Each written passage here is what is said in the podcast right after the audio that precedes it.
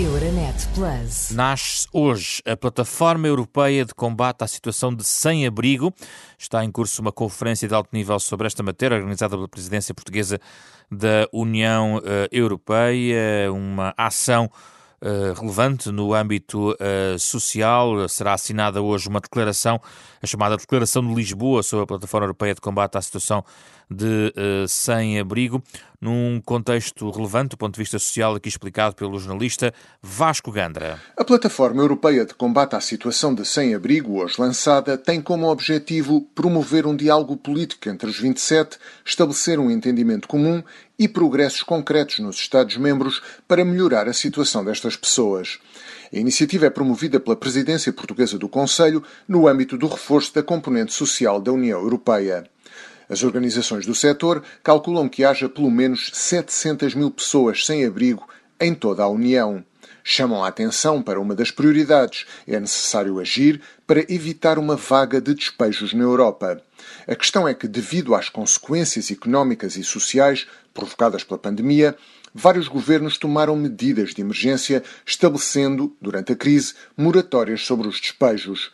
Mas com o fim progressivo dessas moratórias, as organizações europeias do setor alertam para o risco de um aumento do número de sem-abrigo. Numa declaração conjunta dirigida aos Estados-membros, que participam nesta plataforma, as organizações europeias do setor dizem que são necessárias mais medidas para prevenir o aumento do número de pessoas sem abrigo, incluindo o alívio de dívidas para famílias vulneráveis que, de outra forma, correm o risco de perder o respectivo alojamento.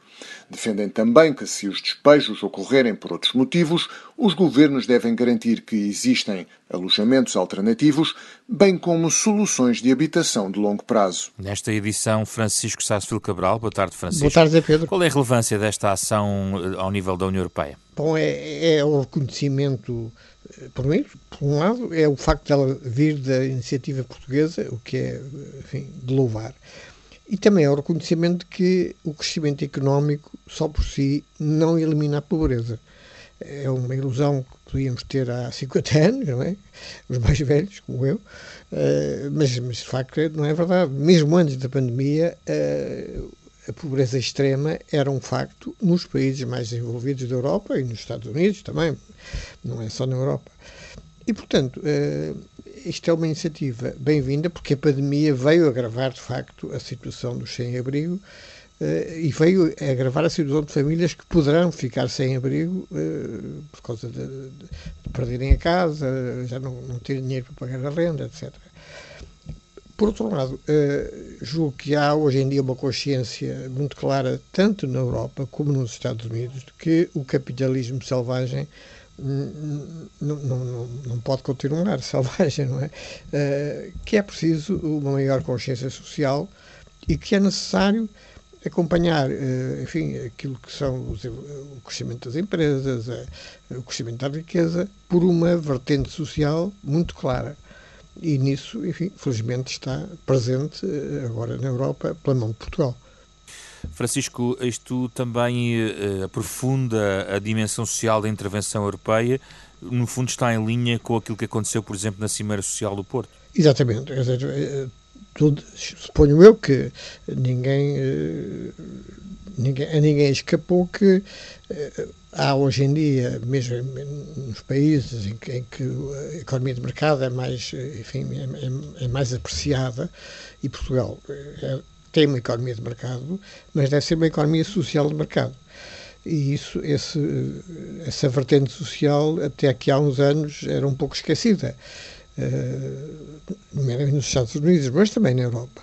Mas a Europa tem, enfim, a, a tradição do modelo social europeu, que enfrenta dificuldades, naturalmente por causa do financiamento uh, numa, numa sociedade que está cada vez mais envelhecida, isso traz problemas, mas é preciso acentuar eh, esse, essa vertente social e, felizmente, neste caso, os sem-abrigo, parece que a Europa acordou para isso.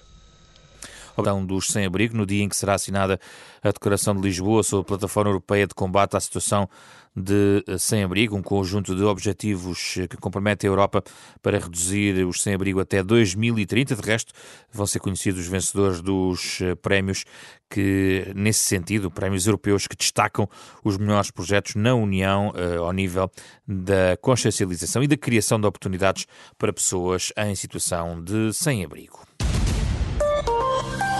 Euronet Plus. Milano. Zagreb. Bruxelas. Sofia. Riga. Euronet Plus, a rede europeia de rádios para compreender melhor a Europa.